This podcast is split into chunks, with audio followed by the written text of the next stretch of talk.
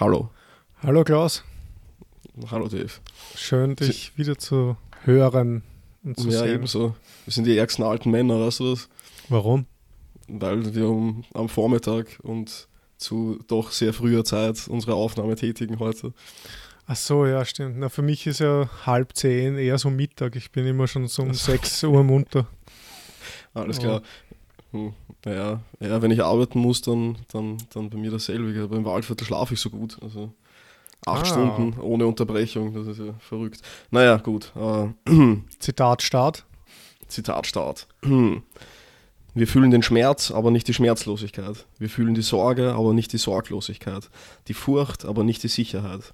Wir fühlen den Wunsch, weil wir Hunger und Durst fühlen. Sobald er aber erfüllt worden, ist es damit wie mit dem genossenen Bissen, der in dem Augenblick, da er verschluckt wird, für unser Gefühl da zu sein aufhört.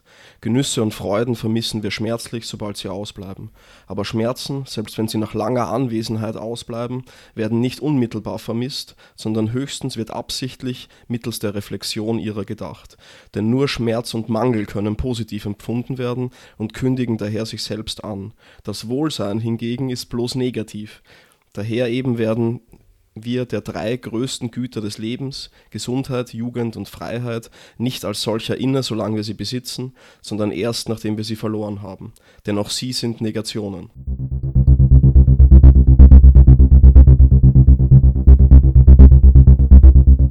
Ja, das war Schopenhauer, Die Welt als Wille und Vorstellung, zweiter Band, Kapitel 46, das den schönen Titel trägt von der Nichtigkeit und dem Leiden des Lebens. Mhm. Ja, interessant, dass er als die drei größten Güter des Lebens die Gesundheit, die Jugend und die Freiheit ansetzt.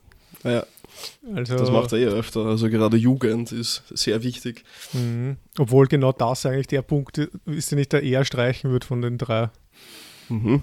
Jugend, meinst du? Ja, also ich, also ich sehne mich jetzt nicht zurück. Also ich will jetzt nicht noch einmal ein Jugendlicher sein. Ich glaube, das haben wir schon mal in einem eigenen Podcast besprochen. Mm, ja, aber, aber gesund und frei will ich schon sein.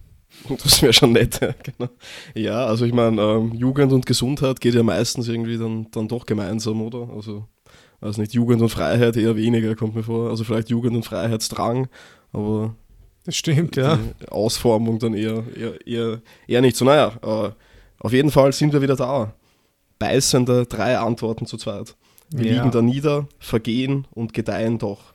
Wir haben ein Thema und wir sprechen darüber. Das tun wir anhand dreier Fragen, die sich in Muskeln, Sehnen und Seelen bohren, die die jeweils andere Person vorab nicht kennt.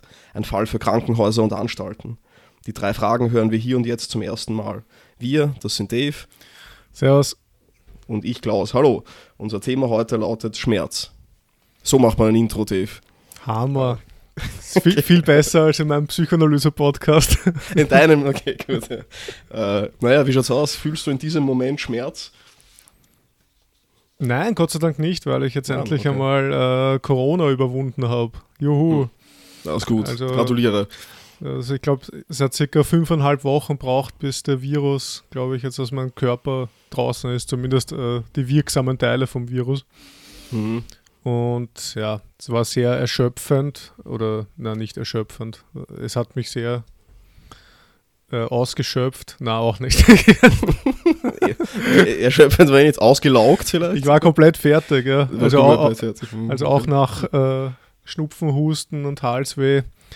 Das hat sich dann so gezogen, ohne wirkliche, Sch also wie soll ich sagen, es waren nicht die typischen Schmerzen, die man so mit einer Grippe oder mit so einer Virusinfektion verbindet, sondern eher diese, so, ein, so ein, fast schon so in Richtung Weltschmerz gehend, weil man einfach zu mhm. müde war und zu schlapp aufzustehen, alles fuckt einen an.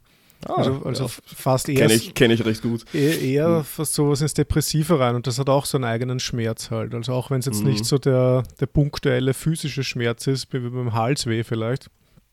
Und ja, also insofern jetzt zur Zeit fühle ich mich recht gesund. Mhm. Sprich, äh, der Schmerz ist abwesend. Weil, ah. das wollte ich auch noch kurz sagen, als kleines Kommentar zum äh, Schopenhauer-Zitat.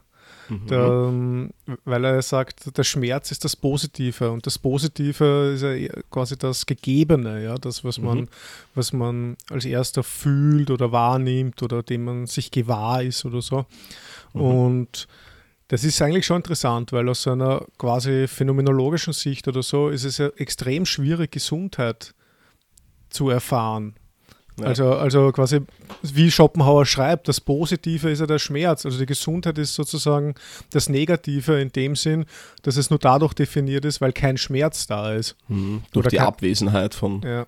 dem Gegenteil. Ja. Genau, mhm. oder Krankheit von mir, also Abwesenheit von Krankheit oder so. Mhm. Und das ist schon interessant. Und das, dann habe ich kurz gegoogelt und die WHO, also die Weltgesundheitsorganisation, da gibt es eine Definition von, neun, äh. von 1946 und die setzt sich dann quasi ein bisschen auch davon ab, also von mhm. dieser Betrachtung, weil die sagen, Gesundheit ist ein Zustand vollständigen körperlichen, psychischen und sozialen Wohlbefindens und nicht nur das Freisein von Beschwerden und Krankheit. Also die, die, es, ich weiß es jetzt nicht genau, so lange habe ich jetzt nicht recherchiert mit Google äh, und, und, Wikipedia. Also ich weiß jetzt nicht, ob es davor eine Definition gab, die quasi eher negativ war, also quasi im Sinne von Gesundheit ist Freisein von Beschwerden und Krankheit. Und jetzt, 1946, haben sie sich dann bewusst davon abgrenzt, von ihrer eigenen Definition, weiß ich nicht. Aber auf jeden Fall ist da zumindest der Versuch, Gesundheit auch als etwas, als ein positives, gegebenes zu mhm. definieren, mhm. nämlich. Ja, oder man setzt das nächste Ziel, das nicht erreichbar ist. Also, weiß nicht, und fordert die Leute gleichzeitig auf, werdet gesund, seid gesund, lebt gesund und ja, ja. setzt, setzt ihnen irgend, irgend so ein komisches regulatives Ideal vor die Nase, dass sie ohne dies nie erreichen können. Also. Auf jeden Fall, aber, aber, aber rein auf dieser Definitionsebene haben sie zumindest, es ist ein Zustand körperlicher, psychischer, sozialer äh, Wohlbefinden, was ja mhm. irgendwie auch lustig, also jetzt, dann kommt quasi also sie versuchen dann quasi sich von dieser negativen Definition zu emanzipieren, indem sie dann psychologisch werden oder so und sagen, es geht eigentlich um das subjektive Wohlbefinden äh, oder was? Ja, es, es, erscheint mir ein bisschen wie so eine Begriffsverschiebung. Ich meine, wenn man dann, wie definiert sich dann Wohlbefinden? Mhm. Also ist, ist das dann positiv also zu fassen oder wiederum nur ex negativo im, im ja. Sinne von ja, Abwesenheit von Unwohlsein oder sowas. Genau, oder äh, Gesundheit. Also, ja, genau, das ist total zirkulär. also es ist, Gesundheit ist durch Wohlbefinden und Wohlbefinden durch Gesundheit definiert. Ja. Sehr gut, vielen Dank WHO. Ja, hm. ja naja, aber das ist schon ganz interessant. Also um, um, um bei Schopenhauer zu bleiben, noch ganz kurz, also dieses, dass man gerade den Schmerz als das Positive fasst, ist natürlich auch dieser geile, düstere Drive, den die ganze ja, Scho Schopenhauer-Philosophie hat. Also immer das, was uns im Alltag oder intuitiv quasi, was wir eigentlich nicht wollen oder was weiß ich, wo, dem wir aversiv gegenüberstehen, das ist für ihn immer dann das, ja, ja, so ist es halt und das ist gegeben. Von dem gehen wir aus. Genau, genau und das andere, mhm. das, was wir eigentlich intuitiv als, als gut bewerten, das ist nur das Derivat oder so. Mhm. Stimmt. Ja, ich meine, so, hm, ja. Es ist eh, ich, also ich habe mir, als ich das Zitat rausgesucht habe, dann auch überlegt, wie ich das eigentlich sehe und ob ich das tatsächlich so sehe und ob mich das nur fasziniert, eben, also aus den von dir genannten Gründen und weil er halt geil schreibt. Und also ich weiß nicht, so, hm, das, das ist wahrscheinlich wieder so diese Ebene zwischen, oder dieser, dieser, dieser Ebenenunterschied zwischen dem, wie ich, wenn ich darüber nachdenke, die Welt sehe und dem, wie ich, wenn ich in ihr lebe, die Welt sehe, sozusagen. Mhm. So würde ich schon zustimmen, dass es irgendwie, ja, ja, natürlich ist es so, Schmerz merkt man, Gesundheit merkt man nicht. Aber ja, mhm. also ich meine, wenn ich jetzt, hm, keine Ahnung, also wenn ich mein alltägliches Leben friste, dann ist es schon so, dass ich Gesundheit auch merke. Aber ja, vielleicht wirklich nur als Abwesenheit von Schmerz, weil er mich in so großem Ausmaß umgibt. Mhm. Jeden Tag, jede Minute. Aber gerade so aus der Alltagssituation heraus würde ich schon sagen, dass wir eher dazu neigen, zu sagen, ah, mir tut das Kreuz weh oder ah, ich habe Kopfschmerzen, als zu sagen, ah, ich fühle mich heute richtig gesund. Also weißt du, mhm. ich meine? Also so ja, das kommt halt davon, wie viel Kreuzschmerzen oder Kopfweh du irgendwie vorher gehabt hast. Ja, aber dann wäre wieder mhm. der Schmerz das Negativ. Also ja. das, ah, das Positiv. Also dann wäre wieder der Schmerz das der Maßstab quasi. Also ja. so, also dass die Gesundheit wirklich so ein der Beurteilungsmaßstab ist, von sich alleine aus, ohne Schmerz und ohne Krankheit, das ist, ja. Ja, vielleicht denkt man sich dann einzelne Momente, also ich weiß nicht, in denen es einem wirklich gut ging und die nimmt man dann als mhm. Maßstab seines, seines Alltags her und verzweifelt dann mhm. daran, dass es eben nicht so ist oder so. so, also so nicht, vielleicht rührt daher dieser Grant und, und nicht von den ganzen Leuten in der U-Bahn. Also, also. Mhm. Hm. Ich würde ja sagen, Gesundheit ist quasi der, ist genau dieser, dieser Moment, dieser Sweet Spot sozusagen, wenn man richtig schön rauschig ist, wo man noch nicht so müde, so, ja, ja. Wenn, wo man gerade merkt, ah ja, jetzt ist man genau in dem Moment, wo man sehr gesprächig ist, wo alles lustig ist, mhm, wo, wo man, irgendwie all, genau sich begeistern kann, aber wo man nicht zu müde ist, wo man nicht schon Hunger hat, wo man also wo ja, quasi genauso der, noch keine Bedürfnisse oder so, sondern einfach nur ja, es ist halt völlig absurd, dass man so einen, was, was, weiß nicht, mit, also da braucht schon ein ordentliches Maß an, an, an, an Erfahrung und, und, und einer guten Rauschökonomie, glaube ich, dass man überhaupt diesen Zustand erreicht, mhm. der dann ja, wie du beschrieben hast, nicht sonderlich lange, nicht sonderlich lange währt und den nimmt man dann als, als, als Standardmaßstab ja. für etwas her, dass man eigentlich so weiß nicht, von dem man denkt, dass man das, das ganze Leben haben sollte oder dass, mhm. es, dass man Anspruch darauf hätte, dass es Voll. so sei. Also, ja. Be bevor wir jetzt zur ersten äh, Frage kommen, was wir wahrscheinlich bald einmal machen sollten, noch, ein, noch eine Sache zur Gesundheit, weil ich das auch, weil ich drüber gestolpert bin. Gleich, mhm. also auf Wikipedia, gleich nach der Definition von der WHO gibt es die Definition von Friedrich Nietzsche. Ah, Gesund, das ist auch lustig, ja? Das ist so die zweite Autorität quasi, wenn es um Gesundheit geht. okay, der, der, Mann, der eine Geschlechtskrankheit hat und, und, und Augenkrankheit.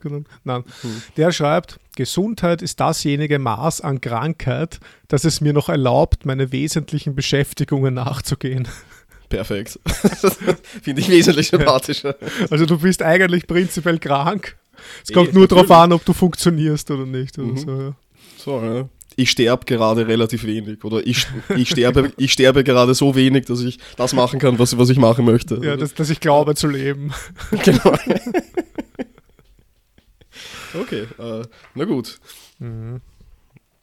Ja, wir haben jetzt wieder unser drei Antworten-Format, das heißt, also äh, wir, mhm. wir, sollten uns Fragen stellen, oder? Ja. Äh, soll ich mal starten mit einer? Mach das. Macht es. Sehr ja. gut. Äh, ich habe mir gedacht, wir machen das gleich mal wie im zeitgenössischen Theater und werden gleich mit dem Schreien und Toben beginnen, oder? Also, okay. ich meine, ob wir dann noch etwas haben, wo wir hin können, ist dann eh egal. Es geht um Höhe und Tiefe. Steht auch in der Podcast-Beschreibung, habe ich mir gedacht. Mhm. Äh, demnach, was waren die stärksten Schmerzen, die du erlebt hast in deinem Leben und was hat dagegen geholfen? Und ich habe jetzt extra Schmerz so offen gelassen. Ja, ja. Also, du kannst dich da gerne verorten.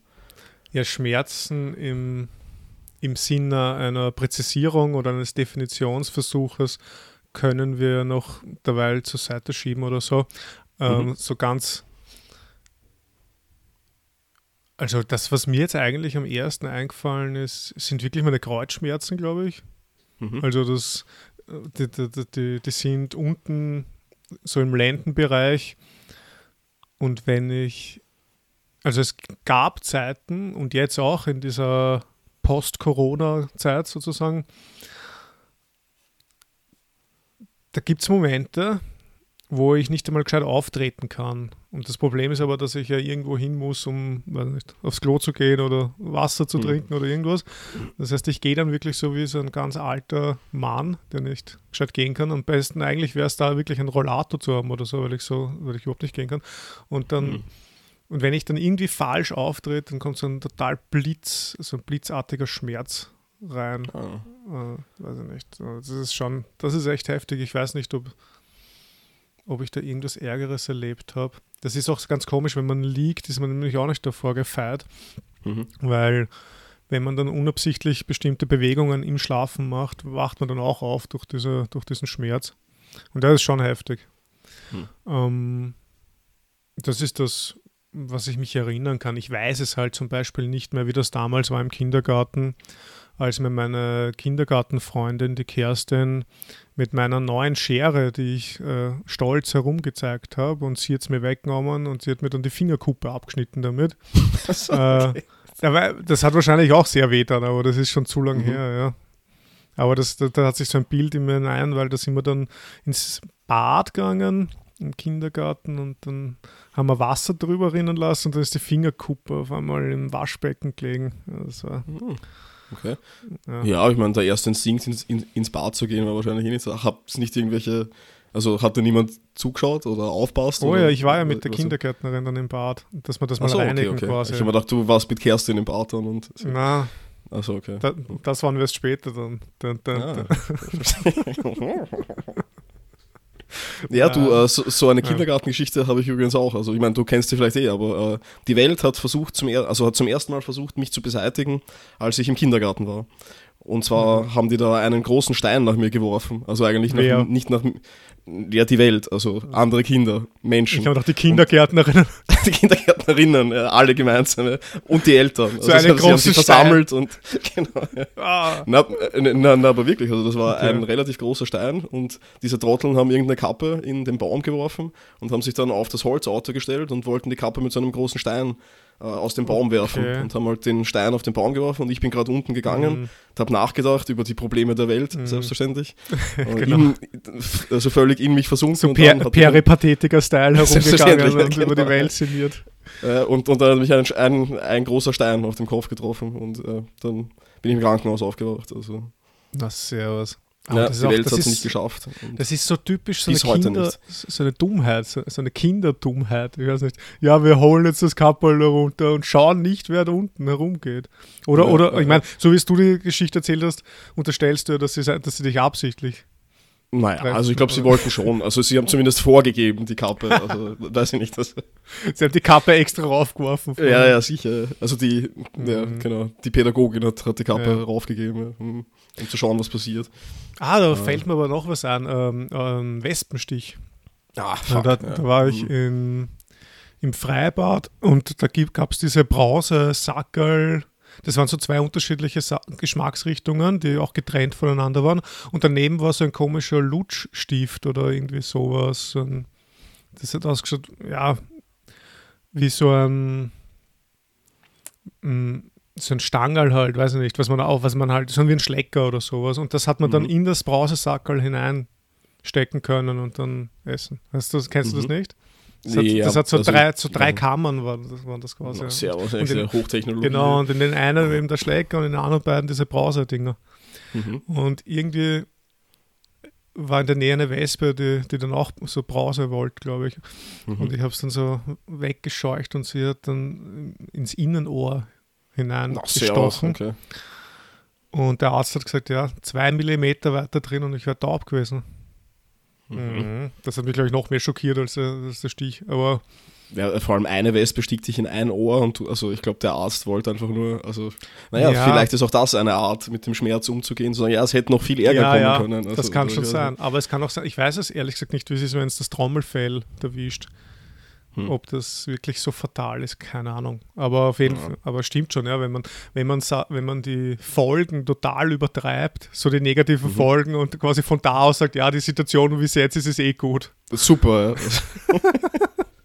Könnte kaum besser sein. Das, ist, das kann aber wirklich schmerzmildernd wirken. Ja, ja. sicher, also klar. Hm. Mhm. Naja, also ähm, du hast deine Schmerzen geschildert, also vor allem das Kreuzwert sozusagen. Und mhm. der zweite Teil meiner, meiner Frage war ja, was dagegen geholfen hat letzten Endes. Und also ich meine, ich weiß eh, dass du noch immer ein, mhm. also ab und an das, das alte Leiden mit dir herumträgst. Rollator ja. habe ich noch keinen gesehen, aber ist wahrscheinlich wirklich keine schlechte mhm. Idee. Ähm, ja, aber was, was hilft dagegen, denkst du? Also so auf jeden Fall, also chronisch gesehen, also über das Leben hinweg, halt einfach Sport und Bewegung, mhm. aber nicht zu viel. Also zum Beispiel Laufen auf Beton ist nicht gut. Und am besten ist eher so Eigengewichtstraining, also wo man dann wirklich so Sachen macht wie Liegestützen, Sit-ups. Man muss sehr schauen, dass man Bauch- und Brustmuskulatur stärkt, damit sozusagen die Vorderfront die Defizite des Rückens ausgleicht. Hm. Ähm, und das ist quasi das Einzige, was hilft, denke ich, so auf lange Sicht gesehen. Und akut hilft am besten Ibuprofen, also so ein okay. Schmerzmedikament. Das mhm. hilft wirklich gut. Und das, das ist auch teilweise, ich, ich, ich bin eher so, dass ich immer warte, bis gar nichts mehr geht. Also ich bin da nicht so, dass ich mal gleich beim ersten Anzeichen irgendwie Tabletten reinhauen möchte. Aber wenn ich es dann mache, ist es gut, weil es auch die Muskulatur entspannt. Und es ist einfach mhm. gut für den Körper, glaube ich, quasi nicht, also wenn man tagelang angespannt ist, dass es dann einmal durch das Medikament eine Entspannung gibt, mhm. die auch zur Schmerzfreiheit beiträgt, glaube ich, weil die Anspannung selber das noch intensiviert. Aber man kann mhm. halt nicht mhm. anders als anspannen, wenn man Schmerzen hat. Ja. ja. Also das wäre so die lebenspraktischen Tipps, wenn irgendwer unter unserer Zuhörer oder Zuhörerinnen darunter leidet und zum Beispiel erst 20 ist und noch nichts weiß über seinen oder ihren Körper. okay, ja, also ich meine, wäre wär vielleicht irgendwie so medizinisches Personal besser als jetzt unser, aber ja, ja. Das, das also, kann, das, also dem muss ich entschieden widersprechen, weil ich war, Verstehe. Okay. ich war bei sehr vielen Ärzten und irgendwie, ich weiß auch nicht, also Kannst du nichts sagen, oder? Das war, na, das war wirklich sehr, sagen wir mal, ergebnisoffen, was da rausgekommen ja, ist. Und das sind die Sachen, die ich zumindest über, über ein Jahrzehnt quasi, was sich einfach bewährt hat, ja. Weil ich habe mhm. das ja schon seit Anfang 20 eigentlich, ja. Und ja, ich meine nichts gegen die Ärzte und Ärztinnen, aber das ist teilweise wirklich, dann, dann musst halt Röntgen oder MRT machen, aber dann kriegst Physiotherapie zehn Einheiten, das hat sich überhaupt nichts braucht, ehrlich gesagt. Also, hm. naja, aber das, ich meine, da macht eh jeder seine individuellen Erfahrungen.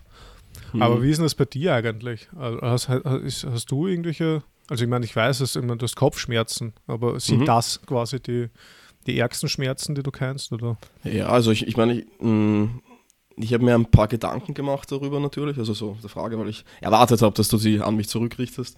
Ähm, und es sind seltsamerweise viele erste Male dabei. Also wo halt natürlich, wo alles am ärgsten ist, oder nicht seltsamerweise, es wird, wird eh zu erwarten gewesen sein. Also ich weiß nicht so, was die größten Schmerzen waren jetzt ohne irgendeine, also ja, ohne irgendeine Bestimmung jetzt der einzelnen Schmerzarten noch vornehmen zu wollen. Also sowas wie unerfülltes Begehren, unerwünschte Trennungen, der erste Kater, der erste Migräneanfall, ähm, der erste Fußball in die Hoden, ähm, meine erste richtige Beschämung. Ähm, das ist eine interessante Geschichte, ich weiß gar nicht, ob es meine, aber die erste in meiner ähm, Erinnerung, du kennst mich ja, ich bin ein Mann großer Gesten und mhm. ähm, in, im Gymnasium Unterstufe war ich verliebt und habe äh, meiner Flamme einen Liebesbrief geschrieben mit einem Gedicht und einem Anhänger mit einem Herz und meinem Namen drauf und mhm. habe das in der Früh auf den Platz gelegt. Also, Sehr schön. Ja, dann habe ich halt natürlich in die Klasse zurück müssen und ja, da, weiß nicht, daraus hat sich dann natürlich auch überhaupt nichts ergeben oder so. Aber ja, also ich meine, wenn man so reingeht in das Ganze, ich, also Jahre später habe hab ich dann herausgefunden, dass sie eh interessiert gewesen wäre. Ich hätte es halt noch irgendwie vernünftiger anstellen sollen. Aber hat sie überhaupt gewusst, dass das von dir ist, oder? Ja, ja, ja, natürlich. Also ich habe mehrfach meinen Namen eingebaut so, in das Ganze. Also wie sich das gehört. Ja. Und sie hat sich dann nicht traut zu reagieren, oder wie? Oder? Ja, genau. Also das war es dann im Endeffekt, weil natürlich die ganze Klasse uns angestarrt hat, wie mit hochroten Köpfen mhm. da gesessen sind und ja. Ja, das ist ja, eine, eine, komische Zeit. Also, Schon, naja. Naja. Ja, aber ich meine, wenn ich es mit dem vergleiche, was du, also so körperlich ist auf jeden Fall Kopfschmerzen, also mhm. würde ich auch sagen. Und ähm, ja, ich habe drei verschiedene Arten von Kopfschmerzen mittlerweile. Mhm. Also eine ist relativ häufig, gegen die hilft Seractil, also auch ein Schmerzmittel. Aber da habe ich gelernt, ähm, nicht zuzuwarten. Also mir kommt es vor, wenn ich länger zuwarte, dann wird das immer, immer okay. ärger sozusagen. Und ich nehme das gleich, sobald ich merke, ich habe kalte Füße, und fühle mich müde, dann nehme ich eine, Schmerztablette und haue mich noch eine halbe Stunde ins Bett. Das hilft dann sozusagen. Okay. Ähm, ja, so generell ist wahrscheinlich interessant auch der Umgang damit jetzt. Also aber ganz so, kurz noch, was sind ja, die anderen bitte. Arten von Kopfschmerzen? Ah, okay. Aha. Ja, also die, die Migräne, die ich äh, sei Dank nicht sehr oft habe, also wo überhaupt nichts dagegen hilft eigentlich und was wirklich abscheulich ist, weil es auch, also hm, das wäre einer der, der Punkte, die ich über den Umgang dann hm, also mhm. sagen wollte, aber ähm, also da gibt es keinen Ort für mich. Also normalerweise, wenn man, oder oft ist es so, wenn man Schmerz hat, dann gibt es Orte, in die, in die man sich zurückziehen kann, in die man flüchten kann. Und wenn ich Migräne habe, dann gibt es einfach keinen. Also mhm. da ist einfach wurscht, wie ich liege, wurscht, wie ich mich bewege.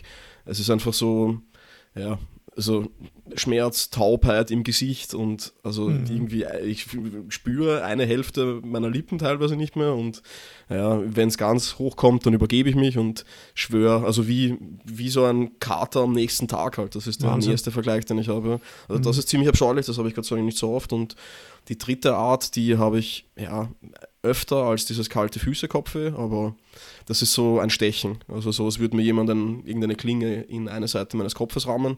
Da, da verliere ich dann auch auf der Seite kurz die Kontrolle über meine Extremitäten. Also da habe ich schon Kaffeetassen und sowas fallen lassen und, und, und Zigaretten. Oh, also die, aber ist das quasi, ist das jetzt ganz äh, quasi nüchtern nachgefragt, ist verlierst du die Kontrolle auf der Seite, wo der Schmerz ist, oder ist es gegengleich?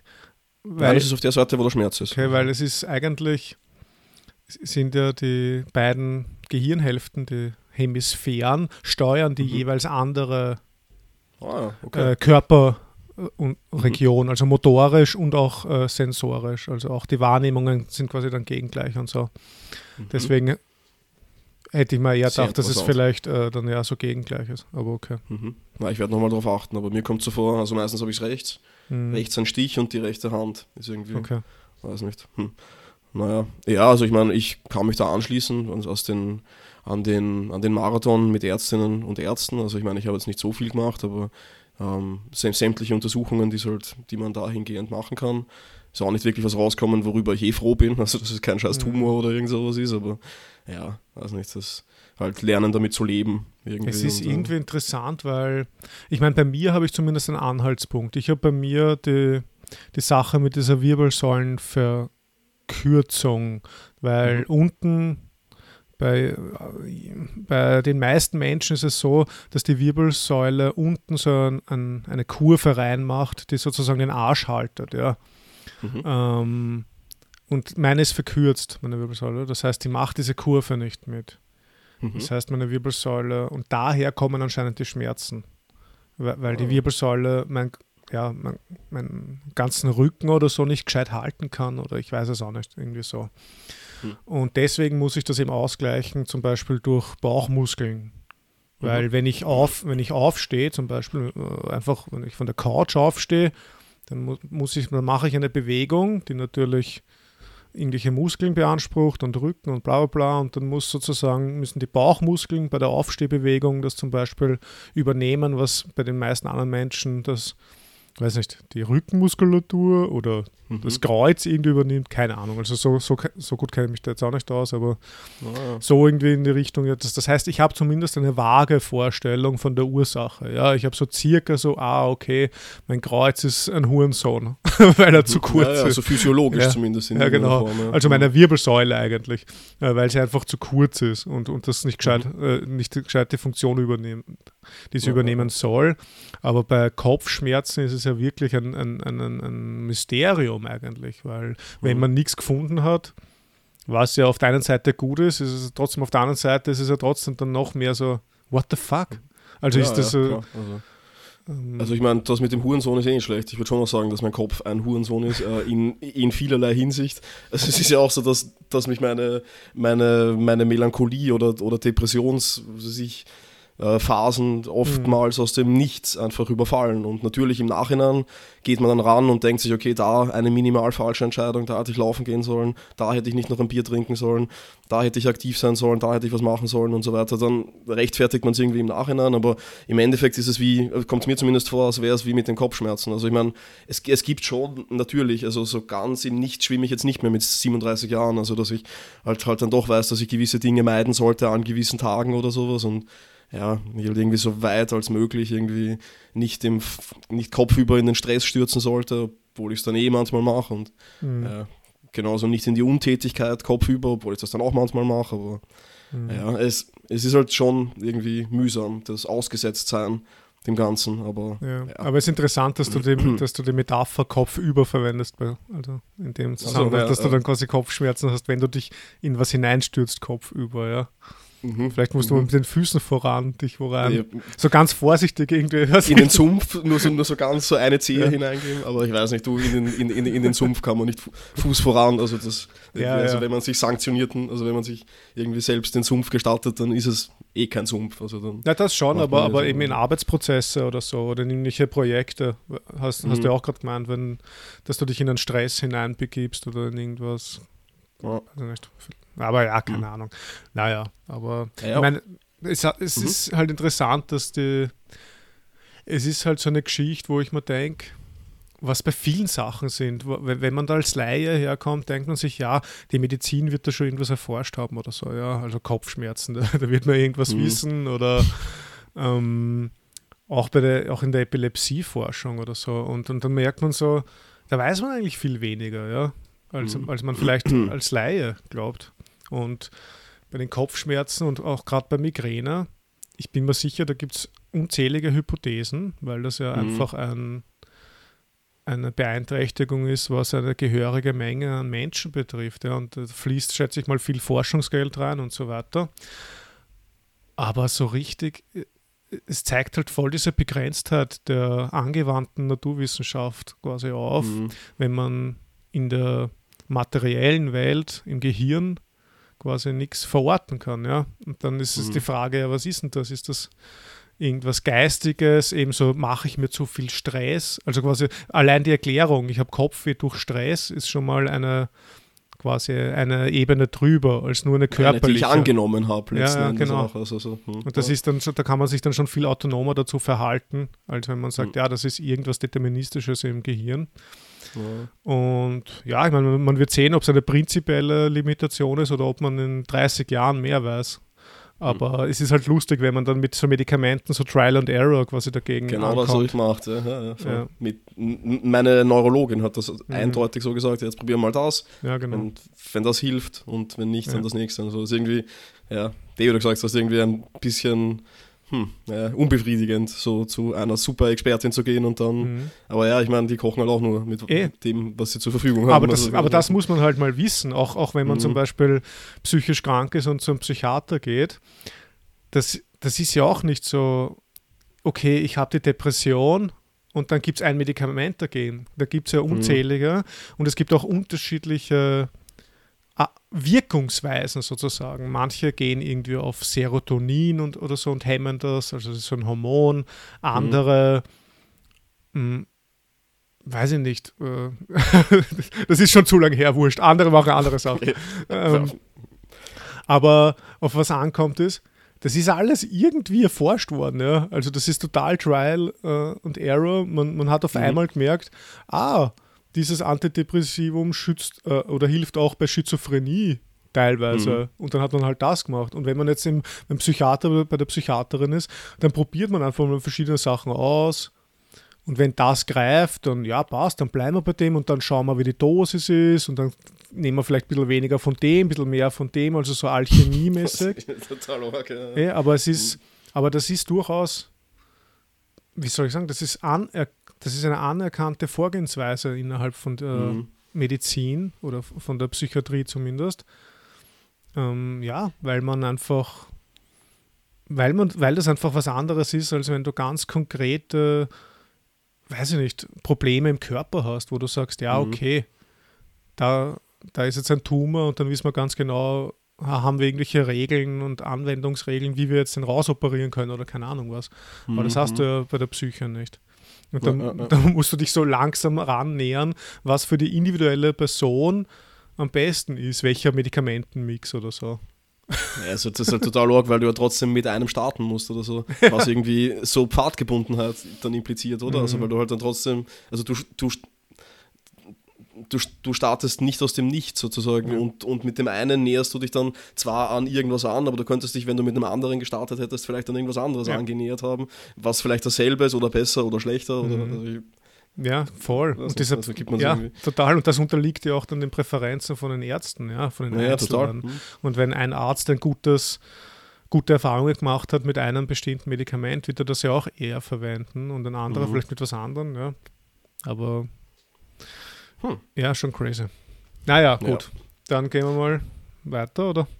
Ja, also ich würde noch gern zum, also, zum, zum Umgang, also zwei Punkte, ja. die, die ich mir notiert habe, wie man damit umgehen kann und warum gerade jetzt diese Kopfschmerzen oder diese Rückenschmerzen, also ich weiß nicht, ob diese ähm, Umgangsweisen damit funktionieren. Also normalerweise denke ich mal, wenn man eine, wenn man Schmerzen hat, dann überklebt man den Schmerz mit Lust oder? Also das ist so das, was man anerzogen bekommt, denke ich. Oder, oder sich selbst anerzieht. Also ich weiß nicht, wenn, wenn ähm, ein schönes Beispiel war, glaube ich, ähm, immer wenn eine von meinen Beziehungen zerbrochen ist, dann habe ich mich mit meiner Haberin getroffen und mich betrunken, sozusagen, mhm. weil ich halt traurig war und mir das geholfen hat, offensichtlich. Oder ich mir dachte, dass es jetzt nett ist, unter Freunden zu sein und so weiter. Und vielleicht er, erinnerst du dich, als es vor einigen Jahren mit einer Freundin von mir zu Ende ging, wo ich jetzt eh nicht so emotional involviert war. Und als das aus war, war es irgendwie so, ja, passt eh. Aber nichtsdestotrotz haben wir uns getroffen und angesoffen, einfach aus dem Grund, weil ich nicht gewusst habe, was ich sonst tun soll. Also das ist irgendwie so, ähm, ja. Also, ja. der, also, vielleicht durch Erfahrung irgendwie hineingewachsen dann, okay, Beziehung ist aus, Zeit mhm. zum Ansaufen. Weiß nicht, naja, und Das Zweite, was, was ich mir gedacht habe, ist, wenn man Schmerzen hat, dann zeigt man die Wunde her und hofft Mhm. auf, auf Mitleid und dann irgendwie, also ich weiß nicht, evoziert eigentlich damit Schmerzen in anderen, die sich dann den eigenen Schmerzen zu einem Teil angleichen, Mhm. um Verbundenheit damit herzustellen oder so. Mhm. Und äh, Ja. damit bin ich mit meinen Umgangsarten dann eh schon am Ende. Das, das dritte war der Ort, an den man flieht irgendwie so. Hm. Ja, das trifft ziemlich gut, ja. Das ist. Das schneidet auch was an, vor allem das Herzeigen oder die Präsentation vom Schmerz, das schneidet auch was an, was wir dann später vielleicht bei, bei Wittgenstein auch sehen werden, dass zum Schmerz auch der, der Schmerzausdruck gehört, sozusagen. Mhm. Und das Schmerzbenehmen und Naja, okay. aber ist schon interessant, ja. Ich meine, als Umgang auf jeden Fall, ja. Es ist schon vielleicht auch so dieses Teilen des Schmerzes, Mhm. damit man selber weniger hat, dass man es wem anderen umhängt sozusagen Eh, auch. also das ja. ist ja, dieses geteiltes Leid ist halbes Leid. Mhm. Ja, für wen? Also für den, der es ursprünglich hat. Mhm. Für den, also ich meine, irgendwie schon auch so anmaßend, oder? Das jetzt, Mhm. Aber naja, gut. Ja. Hm. Da gibt es ja auch so Sachen, so, was weiß ich, wenn eine, eine Mitarbeiterin zufrieden ist mit, mit einer Arbeitssituation und dann und die fährt dann aber auf Urlaub oder für drei Wochen oder so und sie hat irgendwie das Empfinden, dass sie gerade eine Ungerechtigkeit erlebt oder so, weil eine andere Mitarbeiterin irgendwas bekommen hat, was sie nicht bekommen hat. Und dann noch kurz vor dem Urlaub zur Chefin sagt, ja, das war der Urblödsinn, was du da gemacht hast oder so, und dann einfach geht in den Urlaub Mhm. und diesen Schmerz dieser Chefin einfach umhängt und die dann, Ja, ja, und die dann drei Wochen lang irgendwie so herumgrübelt, während die andere auf Urlaub ist und mit denen mal fertig werden muss. So, scheiße, hab war ich wirklich so ungerecht? Mhm. Eigentlich habe ich das gar nicht wahrgenommen, dass ich so eine ungerechte Chefin bin und so. Und dann hat die den Schmerz und die andere Ist im Urlaub. Und, Genau. kann chillen, Ja. weil sie den Schmerz quasi pst, outgesourced hat oder so. Naja. okay. Ja, also hm. mhm. Hast du dahingehend Erfahrungen gemacht? Ja, es ist gerade ganz aktuell, aber ich Bist du die Chefin oder, und die oder bist du die Mitarbeiterin. Mitarbeiterin? Nein, bist du die Mitarbeiterin, okay, gut. Alles klar. Naja, äh, gut. Vielleicht Na. zu deiner ersten Frage nach fast Ja, 40 voll. Minuten, oder? Ja. Na, vielleicht, ja, mal schauen, ob es halt wirklich Also- drei Fragen bleiben, wenn es so mit dem Tempo weitergeht. Oh, okay, das musst du jetzt rausschneiden, ich habe voll gegen das Mikrofon gehabt. Niemals. Also, es ist ganz lustig, weil du hast das vorher schon erwähnt, aber bist dann recht schnell weitergegangen. Ähm, und auf das habe ich quasi meine erste Frage jetzt aufgebaut, nämlich diese Sache mit dem ersten Mal. Mhm. Ähm, das hast Ah. du ja eben vorher gesagt, ja, dass gerade diese ersten Male eigentlich besonders schmerzhaft sind.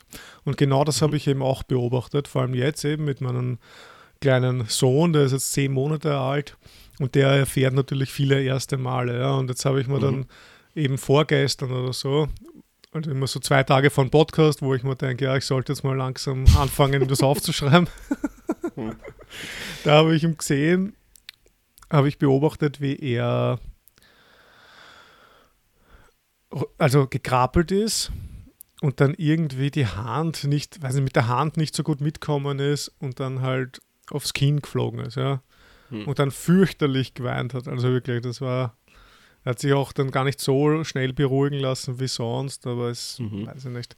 Ich hab, man hat noch gemerkt, dass, dass die Zunge, dass er sich anscheinend die Zunge ein bisschen bissen hat, ja. und Oh, es ist okay. ganz wenig offen gewesen. Minimalst aber, ja.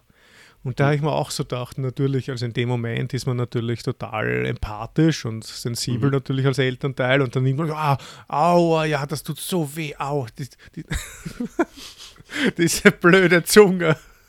Ist das die richtige Reaktion, Dave? Ja, ich weiß, also ich kann nicht anders als äh, empathisch okay. mitfühlen. A andere würden ihn vielleicht äh, tadeln, so. Was Was ist- sagen, ach nein, das ist ja nichts. Also du hast ja noch sämtliche Gliedmaßen. Das ist ja nichts. Also, Scheiß nicht an. mhm. Was dich nicht umhaut, macht dich noch härter oder so, ja. Auch das ist irgendwie, naja gut. ah, mhm. Aber auf jeden Fall, natürlich habe ich mir insgeheim auch gedacht, ja, scheiß dich nicht an. also, also, also, ich, also ich, hab's, ich lasse ihm das natürlich nicht spüren, aber es ist Mhm. schon, es ist, äh, ich meine, es ist wirklich ein ganz ein kleines Ding gewesen. Aber jetzt kommt natürlich die Bedingung hinzu, die man in solchen Sachen immer mitbedenken muss, ist, das ist sein erstes Mal, dass er sich in die Zunge beißt. Ja? Natürlich ist mhm. das arg. Also das ist genau das, was du gesagt hast. Also diese ersten Male, das ist halt schlimm und der hat noch nie davor sowas empfunden. Also so, aua, was ist da los mit der Zunge? Und dann rinnt vielleicht noch so ein eisenhaltiges, äh, mhm. so eine Flüssigkeit runter, die rot ist und bla. Das ist Schmeckt ja, nach Metall. Genau. Also das ist ja schon dann auch nachvollziehbar, wenn man sich in die Perspektive versetzt, dass es schon schlimm ist, ja.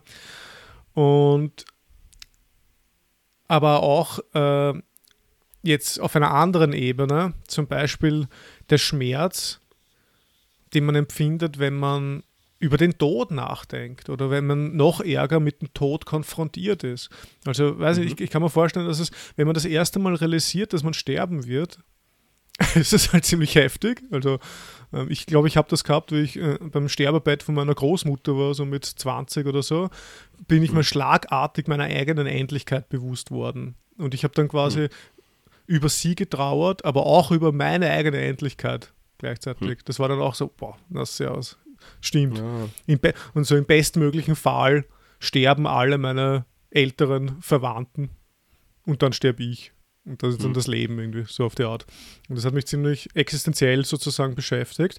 Und ich denke mal, also jetzt überspitzt, wenn man in irgendeinem Dorf ist, am Land, und man sieht da alte Menschen, wie sie zu dieser Dorftafel gehen, wo die Todesanzeigen sind und dann so, ah, die Grete ist gestorben. Weißt du, und, und, und, für die ist das so, ja, okay, gehen wir Mittagessen oder.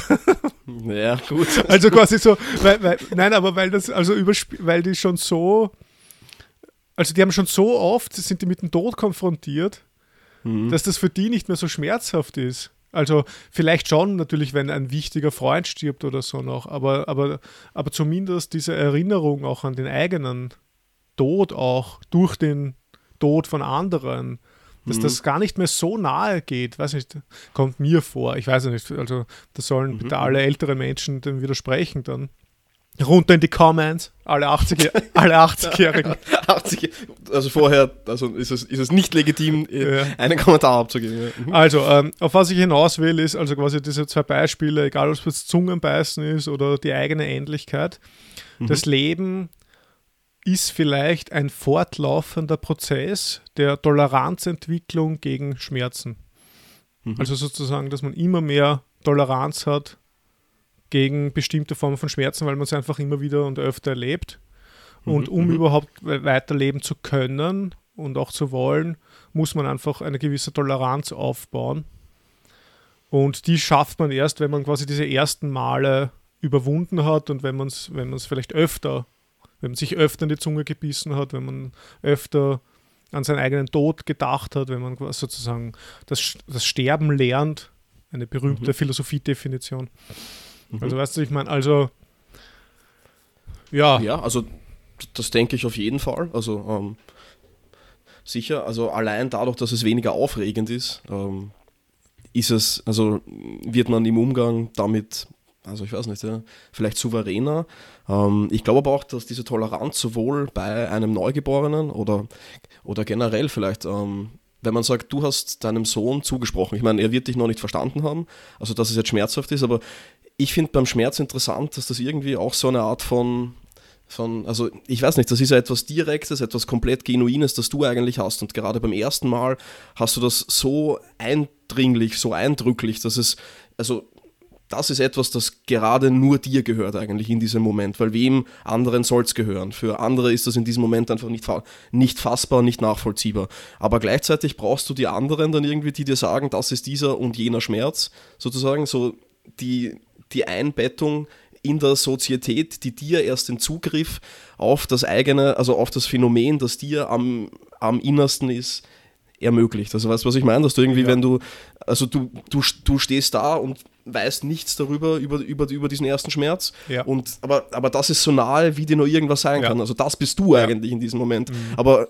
trotzdem brauchst du dann andere, die dir wiederum sagen, ja, das ist das und das. Und dann erst also durch diese Interpretation, die nicht deine eigene ist, die du dir über Umwege holst, erlangst du sowas wie Kontrolle über dieses mhm. Phänomen und dann also fortschreiten in dem, was man dann annehmen würde, wahrscheinlich ein besseres oder weiß nicht, ein souveräneres Ich zu werden wiederum. Also dass du halt dann ja.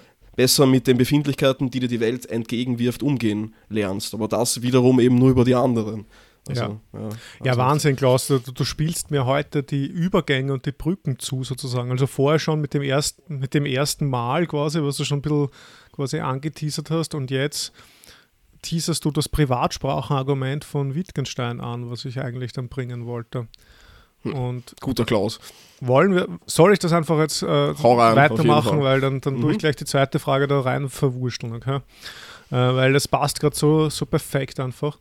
Es ist nämlich so, eben wie du sagst, ja, also du hast das jetzt quasi so beschrieben, der Schmerz ist das genuin das Direkte, das genuin eigene, was, was, was nur der je Einzelne sozusagen erfahren kann, ja, in, in mhm. auch sozusagen in dieser Innenschau eigentlich, ja, in der Introspektion oder mit dem inneren Sinn. Und auf der anderen Seite benötigt es die anderen, die Soziotät oder was ich, die Gemeinschaft, die dir erst sagt, das ist das und so. Mhm. Und das ist urinteressant, weil Wittgenstein in seinen philosophischen Untersuchungen den Schmerz und auch das Schmerzverhalten oder das Schmerzbenehmen, also quasi der, der Ausdruck des Schmerzes, was man dabei macht, ja, wenn man mhm. Schmerz empfindet, dass der das als Beispiel verwendet hat, als konkretes Beispiel, um sein Privatsprachenargument quasi zu verhandeln. Mhm. Und das Privatsprachenargument wiederum, ähm, das, das das erstreckt sich über mehrere Paragraphen in seinem Werk Philosophische Untersuchungen. Ja. Also nur mal so als Einordnung. Philosophische Untersuchungen sind mehrere Paragraphen drin, man könnte vielleicht auch sagen Aphorismen. Und da gibt es dann innerhalb vom, ja, wie soll ich das ist kein systematisches Werk, ja, aber es, mhm. gibt, es gibt innerhalb des äh, der Paragraphen 243 bis 315, das ist sozusagen die, die Eingrenzung. Da gibt es dann eben ja, 60, 70 ähm, Absätze, die sich damit befassen, ja, mit dieser, was ist eine Privatsprache möglich? Und dieses Privatsprachargument, das läuft darauf hinaus, also die Leitfrage wäre zu sagen, kann ein Einzelner eine private Sprache für sich kreieren, erfinden, die niemand anderer versteht? Und das Privatsprachenargument von Wittgenstein wäre eigentlich, Nein, ja. Hm. Also das funktioniert nicht. Und ich, da lese ich mal vielleicht das im Original vor. Also eben aus dem ersten Absatz von dieser Argumentationsreihe, nämlich aus, den, aus dem Paragraph 243, wäre aber auch eine Sprache denkbar, in der einer seine inneren Erlebnisse, seine Gefühle, Stimmungen etc. für den eigenen Gebrauch aufschreiben oder aussprech, aussprechen könnte. Und weiter, die Wörter dieser Sprache sollen sich auf das beziehen, wovon nur der Sprechende wissen kann, auf seine unmittelbaren privaten Empfindungen. Ein anderer kann diese Sprache also nicht verstehen. Mhm. Das ist sozusagen der größere Kontext und er geht dann relativ schnell auf das, also gleich im nächsten Paragraph geht er auf das Thema Schmerz wie beziehen sich Wörter und Empfind wie beziehen sich Wörter auf Empfindungen? Also wir haben jetzt sozusagen das Problem, wie kann ich sprechen, wie kann ich Wörter kre kreieren, wie kann ich eine Sprache kreieren, die meine eigenen Empfindungen abbildet, aber sonst nichts sozusagen. Wie beziehen sich Wörter auf Empfindungen? Wie wird die Verbindung des Namens mit dem Benannten hergestellt? Die Frage ist die gleiche wie die, wie lernt ein Mensch die Bedeutung der Namen von Empfindungen? Also das ist sofort drinnen in diesem, was wir gesagt haben, auch was du brauchst, ja, wie lernt das ein Kind? Also wenn, mhm. wenn ich quasi nehme und sage, ah, das, das tut weh, wenn man auf die Zunge beißt und bla bla bla. Also er ist da auch sofort drinnen eigentlich in dieser Entwicklungspsychologie fast schon. Und dann eben, wie lernt ein Mensch die Bedeutung der Namen von Empfindungen, zum Beispiel des Wortes Schmerz. Und dann, dies ist eine Möglichkeit, es werden Worte mit dem ursprünglichen, natürlichen Ausdruck der Empfindung verbunden und an dessen Stelle gesetzt.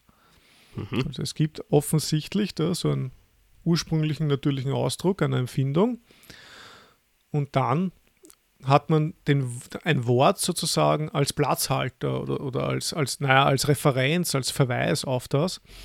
Ein, Ki ein Kind hat sich verletzt, es schreit. Und nun sprechen ihm die Erwachsenen zu und bringen ihm Ausrufe und später Sätze bei. Sie lernen das Kind ein neues Schmerzbenehmen.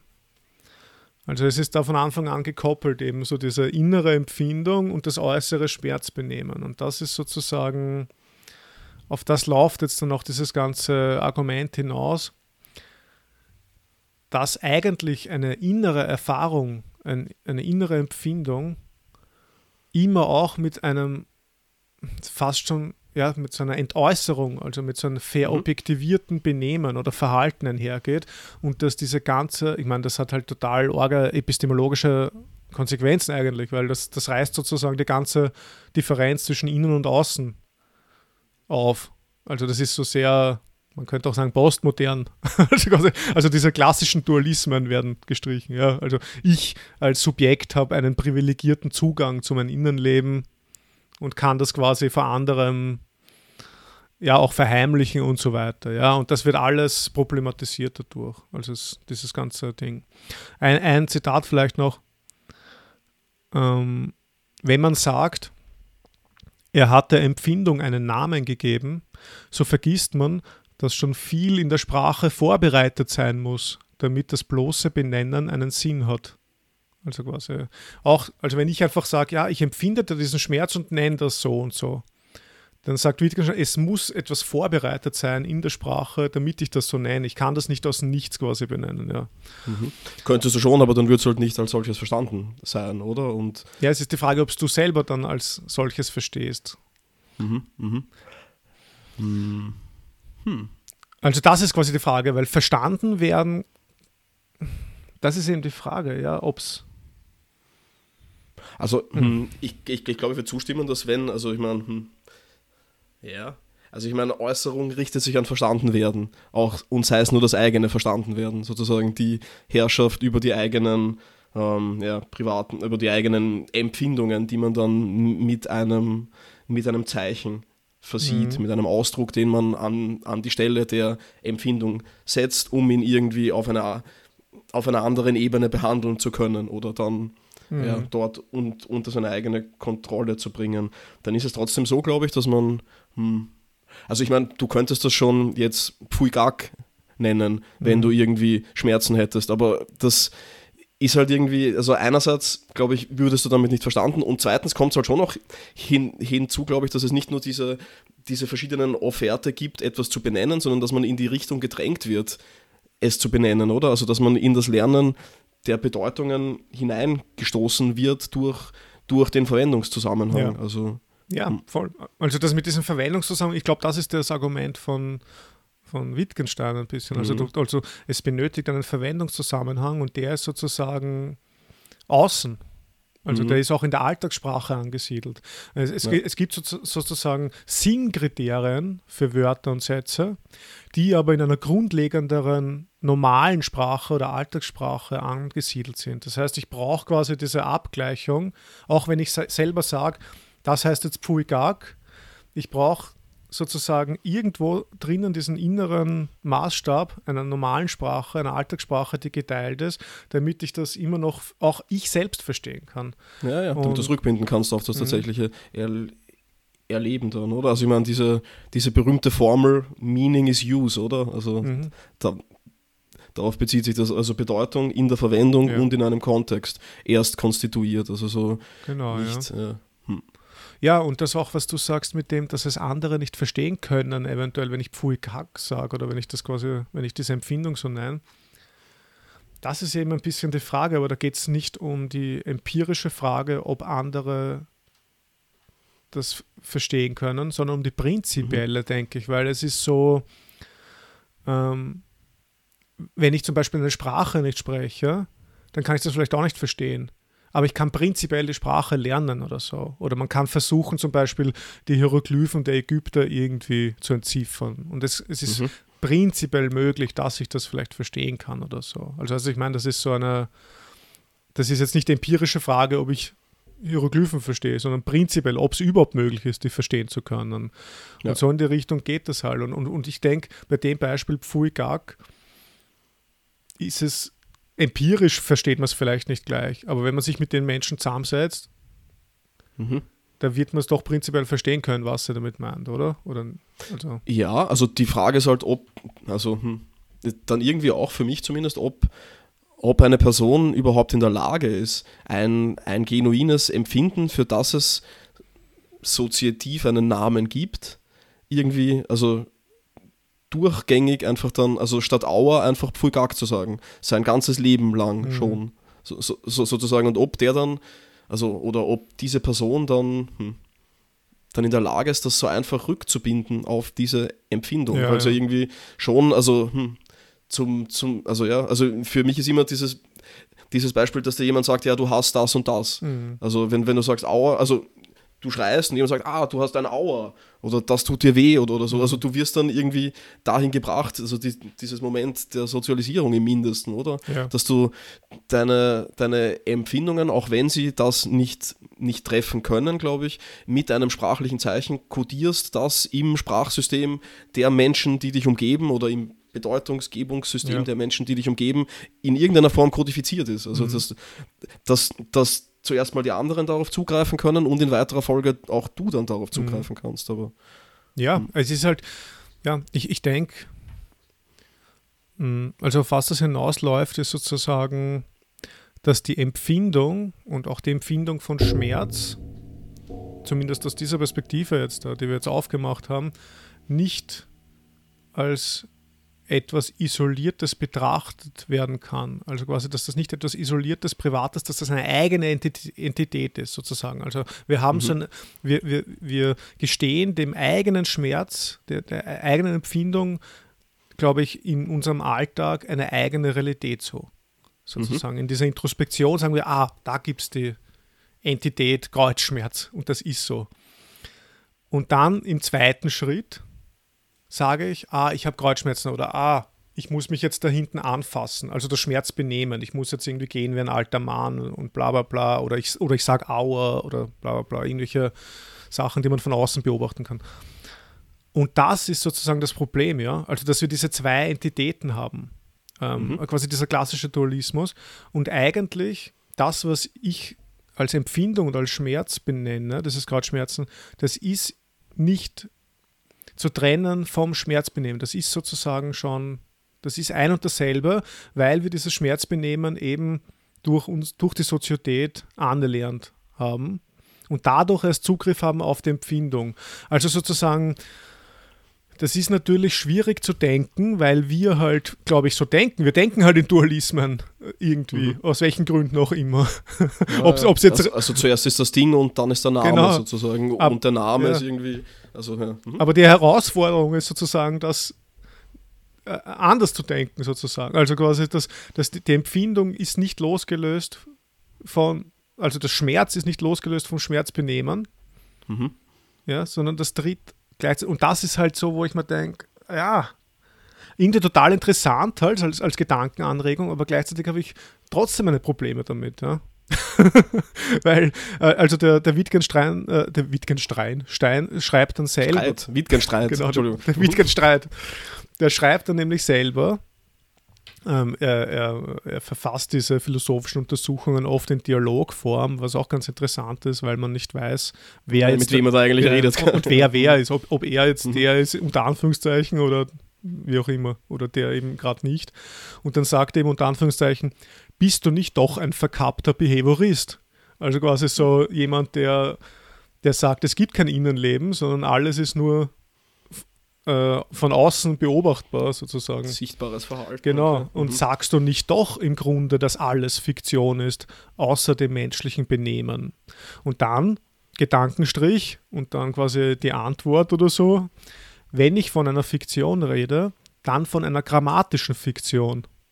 und dann, und dann mhm. sind wir sozusagen wieder beim Thema, was wir wahrscheinlich auch schon öfter im Podcast gehabt haben, in der sprachphilosophischen Betrachtung von äh, Nietzsche, der sagt, das Subjekt oder der Täter ist nichts, das Tun ist alles, okay? Mhm. Und, und das ist eigentlich nur eine grammatische Illusion, dass wir sagen, der Herr Huber hat, weiß nicht, die Frau Bauer getötet Mhm. Also, also, der Herr Huber hat Schmerzen, wäre das dann auch eine Illusion? Genau, also ich meine, wenn es, wir gibt, sagen, es gibt nur schon, Schmerzen. aber für den Herrn Huber, also ich, hm, also ich, ich glaube, ich stimme zu, dass, dass, dass dieses, dieses Denken von zwei Entitäten, wenn man sich in einer Sozietät bewegt, also die man direkt verbinden könnte und in weiterer Folge auch direkt mitteilen kann, irgendwie schwierig ist und nicht funktioniert oder so. Aber äh, den Dualismus würde ich da trotzdem nicht ganz ablegen. Also ich würde dann einfach mhm. von zwei Systemen sprechen, die sich halt, ah, der Strukturalismus, super geil, also, also, also der sich, wo sich Positivität nur durch wiederum Negativität generiert. Also dass dieses Empfinden einfach nur dieses Empfinden ist, weil es an, alle anderen Empfindungen nicht ist. Und dann mhm. koppel ich es halt an, an, an irgendeine Lautfolge, die auch nur genau dadurch diese Lautfolge ist, dass sie, alle, dass sie alle anderen Lautfolgen nicht ist. Und die Verbindung mhm. zwischen diesen beiden, alles andere nicht, das ist dann einfach, also Konvention. Ja. Würde ich sagen. Also das wird einem halt dann irgendwie antrainiert. Was mhm. halt dann irgendwie, also mich zurückführt zu dem vorigen, was irgendwie für mich zumindest zart ist so schmerzhaft, weil sie ja irgendwie, ich meine, keine Ahnung, komm, das ist, das ist mein zutiefst eigenes. Mhm. Wieso brauche ich da schon wieder jemand anderen? Ja, ja. Der mich lehrt, darauf zu zeigen. Also, das ist zuerst Auer und dann, okay, das ist Schmerz und dann in weiterer Folge, das ist Rückenschmerz. Und mhm. jeglicher dieser Schritte ist eingebettet, also geschieht nicht durch mich, sondern durch irgendwelche anderen, die mir halt sagen, ja, Klaus, nenn das so, dann wissen wir, was es ist. Und ja. dann weißt du auch, und, und dadurch, dass die mir das so oft gesagt haben, glaube ich halt jetzt, dass ich ja selber weiß, was das mhm. ist, wenn ich so nenne oder so. Ja. So wie meine komische Kategorisierung mit den drei Kopfweharten. Mhm. Ist ja nicht so, dass da einer genau da reinfällt oder so, aber ja, dann, ja, dann okay, ja, das, das ist eher der, da habe ich schon den und den Weg und so. Also irgendwie auch ziemlich praxisorientiert dann mhm. wahrscheinlich diese Taxonomie oder naja. Ja, es ist eine gewisse Kränkung da, zumindest wenn man ein autonomes, starkes Subjekt annimmt und wenn man annimmt, dass man selber ein, ein solches ist. Ja. also, e. aber ähm, ja, aber ich finde auch, ich weiß nicht, bei mir stellt sich bei sowas immer die Frage, ich meine, das ist jetzt natürlich total, das macht ein total großes, weites Feld auf, aber bei dieser Sache, bei dieser prinzipiellen Kritik an Dualismen, ja, also was man mhm. ja so hat ähm, im postmodernen Diskurs, jetzt sagen wir mal, wenn, man das so nennen möchte.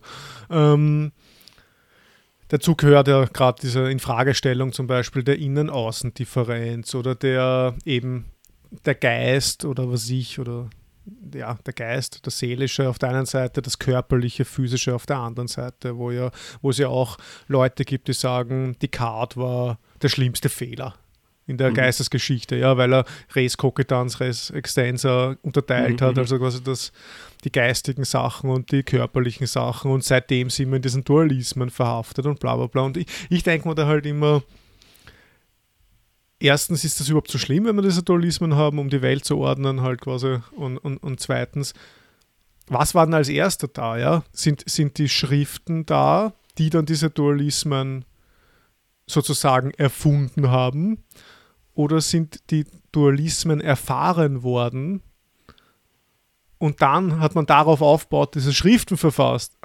Also also, mhm, mhm. also das ist natürlich eine Frage, wie viel billigt man auch der Spra Sprache zu, ja? Also gibt es sozusagen oder der, der, der theoretischen Sprache. Hm.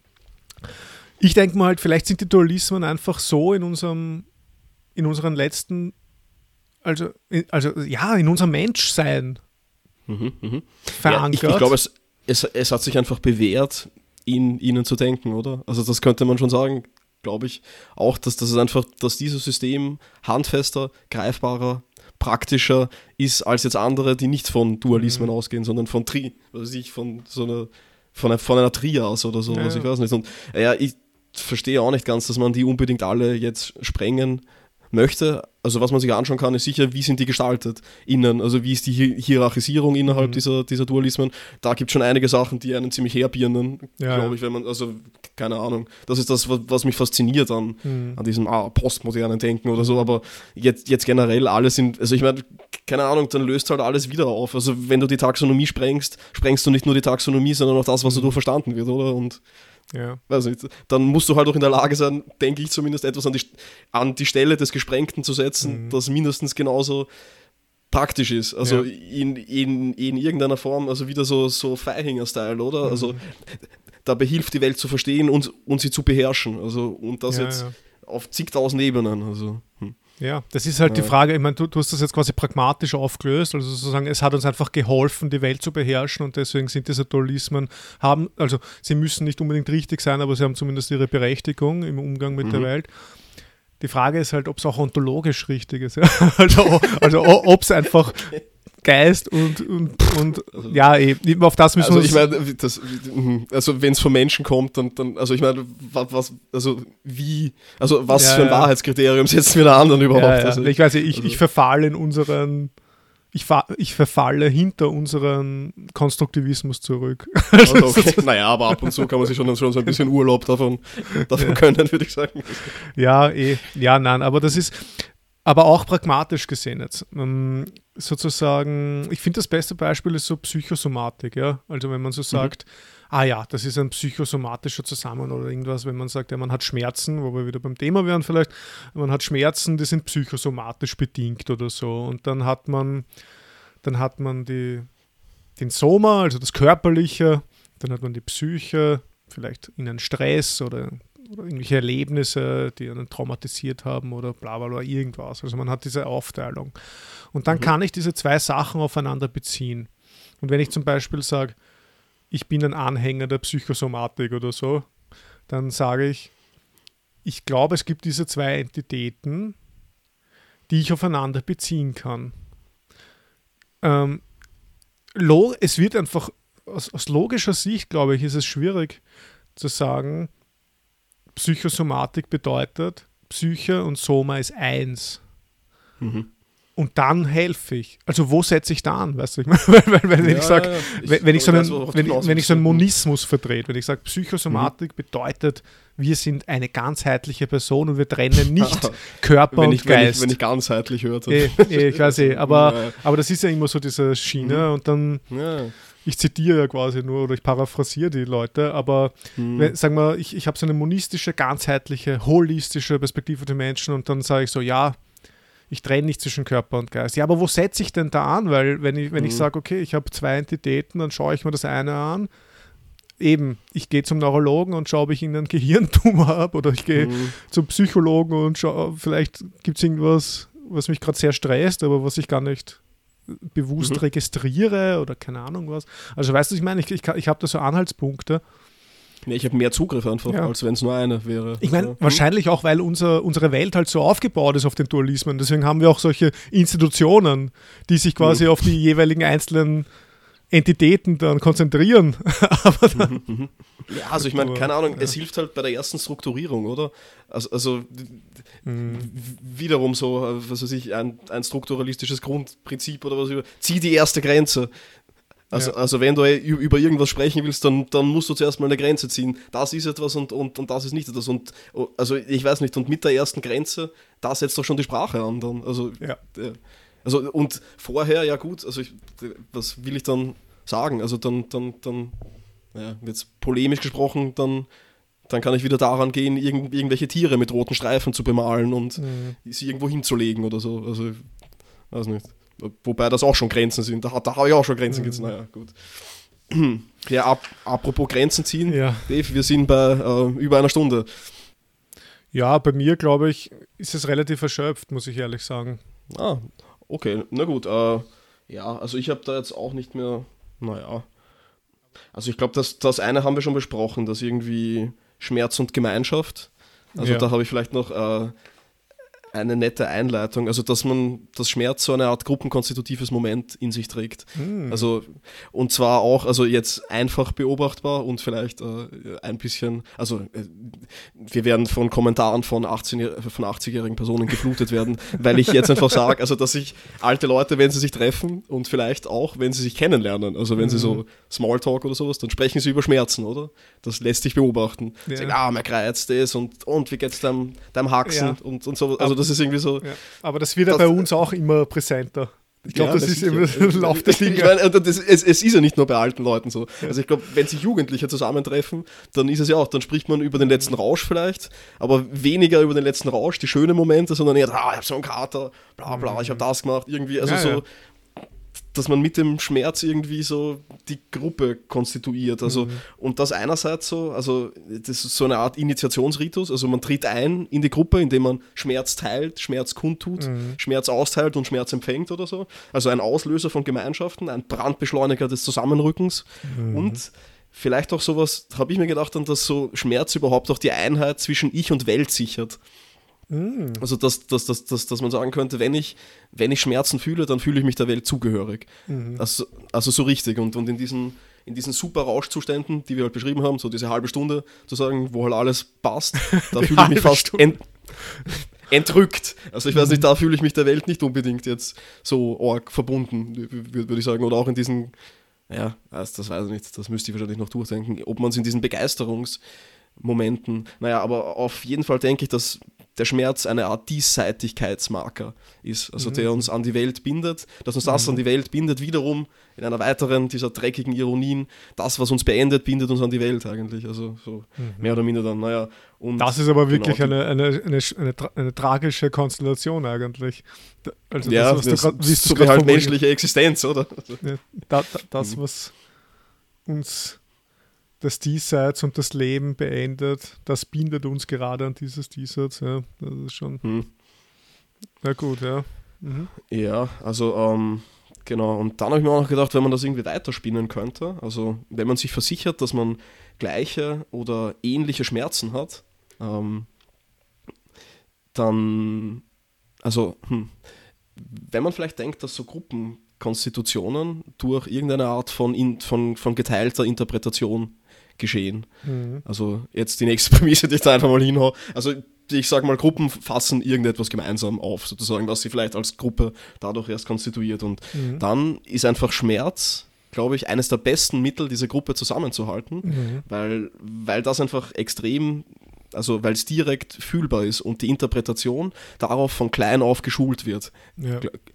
Glaube ich. Also wenn man so eine Art von, von Gruppe bilden wollte, die so wirklich eng zusammenhält oder so, dann wäre das vielleicht irgendwie, also ich weiß nicht, so eine Art von, von Kopfweh. Genossenschaft oder so, ja. die dann versucht, also sich die Kontrolle in einer Stadt zu übernehmen oder so und, und die halt extrem gut und fest zusammengeschworen sind, weil sie eben die gleichen Schmerzen mhm. haben, weil der Schmerz größer ist und dadurch die Gemeinschaft eine engere oder sowas. Und mhm. ja, das ich weiß nicht, dann, dann habe ich mich weiter gefragt, also, dass ja Gruppen auch vor allem dadurch zusammenwachsen, dass sie Verbrechen teilen, also dass sie mhm. gemeinsam Verbrechen verüben. Ich glaube, nichts schweißt mehr zusammen als ein gemeinsam mhm. begangenes Verbrechen, sozusagen. Ja, man sagt ja auch ein Freund zum Pferde stehlen. Einfach, ja, oder, oder man sagt ja auch Blood in, Blood out, mhm. zum Beispiel. Also das so im Alltag sagt, man, sagt man, das, sagt man das ja öfter, genau. Ja. Mhm. Und, ähm, ja, und da habe ich mir halt gedacht, ja, okay, diese, diese Gruppen sind auf der Suche nach Verbrechen, die anderen Schmerzen zufügen, um sich zusammenzuschweißen und ihnen selbst Schmerzen zufügen in weiterer Folge, um mhm. den Zusammenhalt zu verstärken. Und ja. bei Demonstrationen vielleicht auch gerade so. Das war meine mhm. letzte Assoziation. Meine Frage dann dahingehend war, über welche Schmerzen sprichst du mit welchen Personen? Wann und warum? Mit welchen? Ja, okay, ja. ja ich, ich, ich glaube, ich muss das ganz kurz noch aufschieben, diese Frage, weil mhm ich das eigentlich, ich finde das einen sehr schönen Gedanken, dass das Schmerz eine gruppenkonstitutive Funktion hat. Ich habe sofort daran gedacht, an, an, Nationen auch, also quasi an mhm. große Gruppen.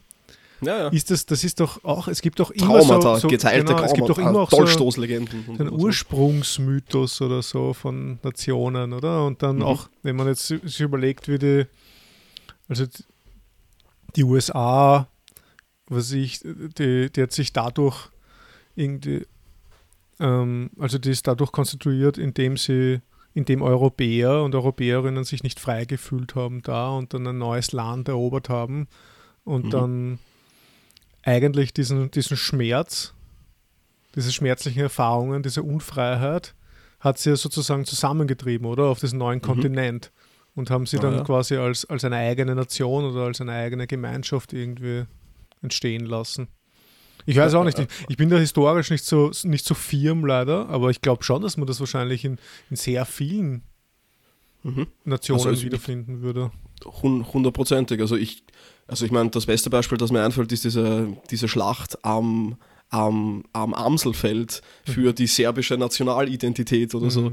Dass man, man sich denkt, eigentlich eine Niederlage, eine schmerzhafte Niederlage oder so, die dann die Leute zusammenschweißt. Also ich meine, da bin ich jetzt historisch auch zu wenig, aber ich habe halt irgendwie mal, mal was darüber gehört, aber so, so, so generell auch natürlich, Gruppenkonstitutionen brauchen ein Außen, also irgendwas, was nicht zur Gruppe gehört. Und dann ist man halt, halt schneller mal dabei, dieser Gruppe, die nicht zur eigenen Gruppe gehört, zuzuschreiben, dass sie der eigenen Gruppe Schmerzen zugefügt ja. hätte, oder? Und, und dass, dass sich dann darüber so die Grenzen der eigenen Gruppe eben festigen oder härten oder Ja. sowas. Und Ja, voll, total, ja, Wahnsinn. Na gut, ja, aber zurück zu deiner Frage, also mit wem spreche ich über welche Schmerzen oder so? Pff, so eine, also mit meiner Psychotherapeutin eher über psychische Schmerzen. Nein. Nein. Also das kann ich gar nicht sagen. Also ich weiß, es war schwierig. Ich glaube, dass, dass ich da sehr offen bin. Ich, äh, also natürlich mit Fremden, ich glaube, also umso näher Menschen sind, desto eher redet man mit ihnen über Schmerzen, glaube ich, so als generelle Regel. Mhm. Also quasi ähm, so, also mit, mit meiner Freundin oder auch mit meinen Freunden, mit meinen Verwandten, auch mit guten Kolleginnen und Kollegen rede, mit denen spreche ich dann eher darüber, was mich gerade betrügt, ob es jetzt körperlicher oder seelischer Schmerz ist. Denke ich, also ums, und umso näher sie mir sind, desto eher.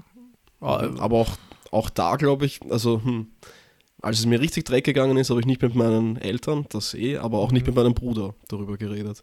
Also das sind schon, also wo ich sagen würde Okay. generell ja, glaube ich. Also hm, ich rede schon mit Freunden und je näher mir die Leute sind, desto mehr teile ich mit ihnen. Aber die, die mir ganz nahe sind, vor denen verheimliche ich auch Dinge, glaube ich, die okay. ich vor Leuten, die so in mittlerer, so Äquidistanz irgendwie, was ich, die ich mit denen teilen würde, glaube ich, was irgendwie ja. auch seltsam ist oder so. Es ist halt interessant im Hinblick auf deine These gerade mit der Gruppenkonstitution, weil was ist das dann für eine Gruppe quasi du und deine Eltern und dein Bruder? Also quasi wenn, weil wenn, ich stelle stell mal vor, wenn diese Gruppe, in der man sich den Schmerz dann teilt, also, also zu dieser zur Gruppenkonstitution durch Schmerz gehört ja auch, dass man den Schmerz ausspricht und dass man ihn teilt. Oder? Und wenn man das dann Würde quasi sagen, ja. nicht Mhm. macht, dann Naja, es kommt halt davon, welcher Schmerz für welche Gruppe zuständig ist dann und dass, dass wir nicht nur in einer verhaftet sind.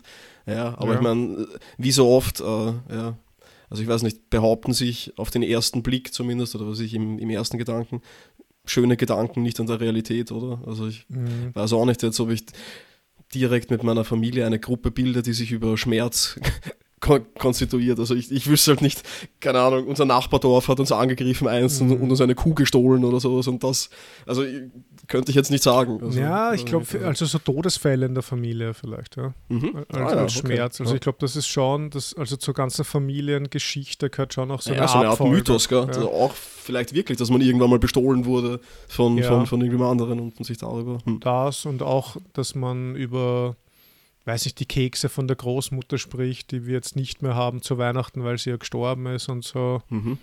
Und wo man dann auch den, den Schmerz schon teilt. Also bei mir ist das dann schon so, gleich in meiner Familie, wenn wir dann über solche Themen reden, wo wir dann alle kurz ruhig werden und so, und wo, wo ich gefühlt den Schmerz dann teile. Aber Hm.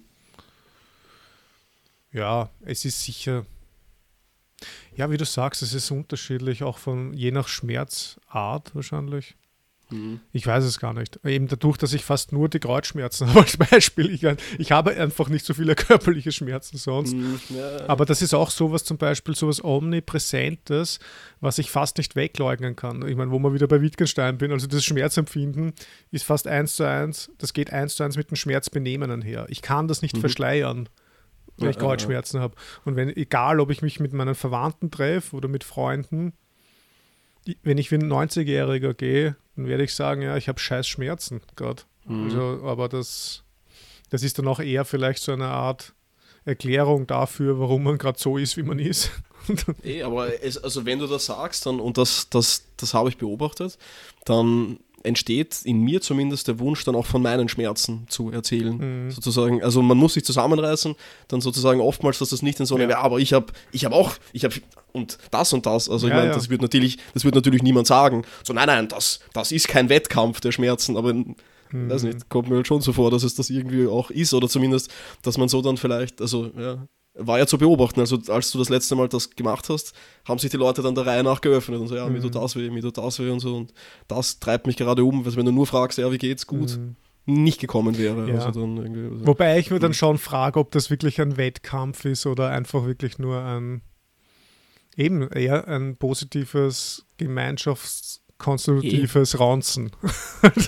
Klar.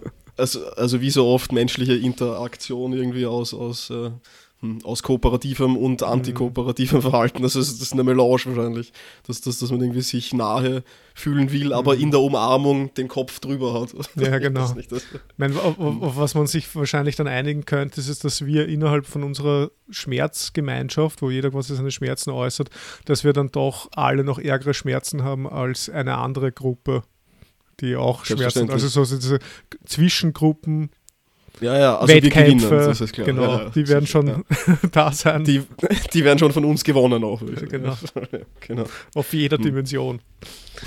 Sehr gut.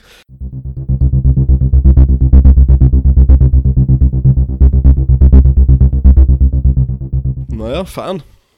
Ja, sehr fein. Ja, es hat, es hat mich sehr gefreut, dass wir wieder mal drei Antworten gemacht haben. Man kann ja, ja vielleicht äh, schon ein vorsichtig anteasern, also so für die ganz äh, interessierten Zuhörer und Zuhörerinnen.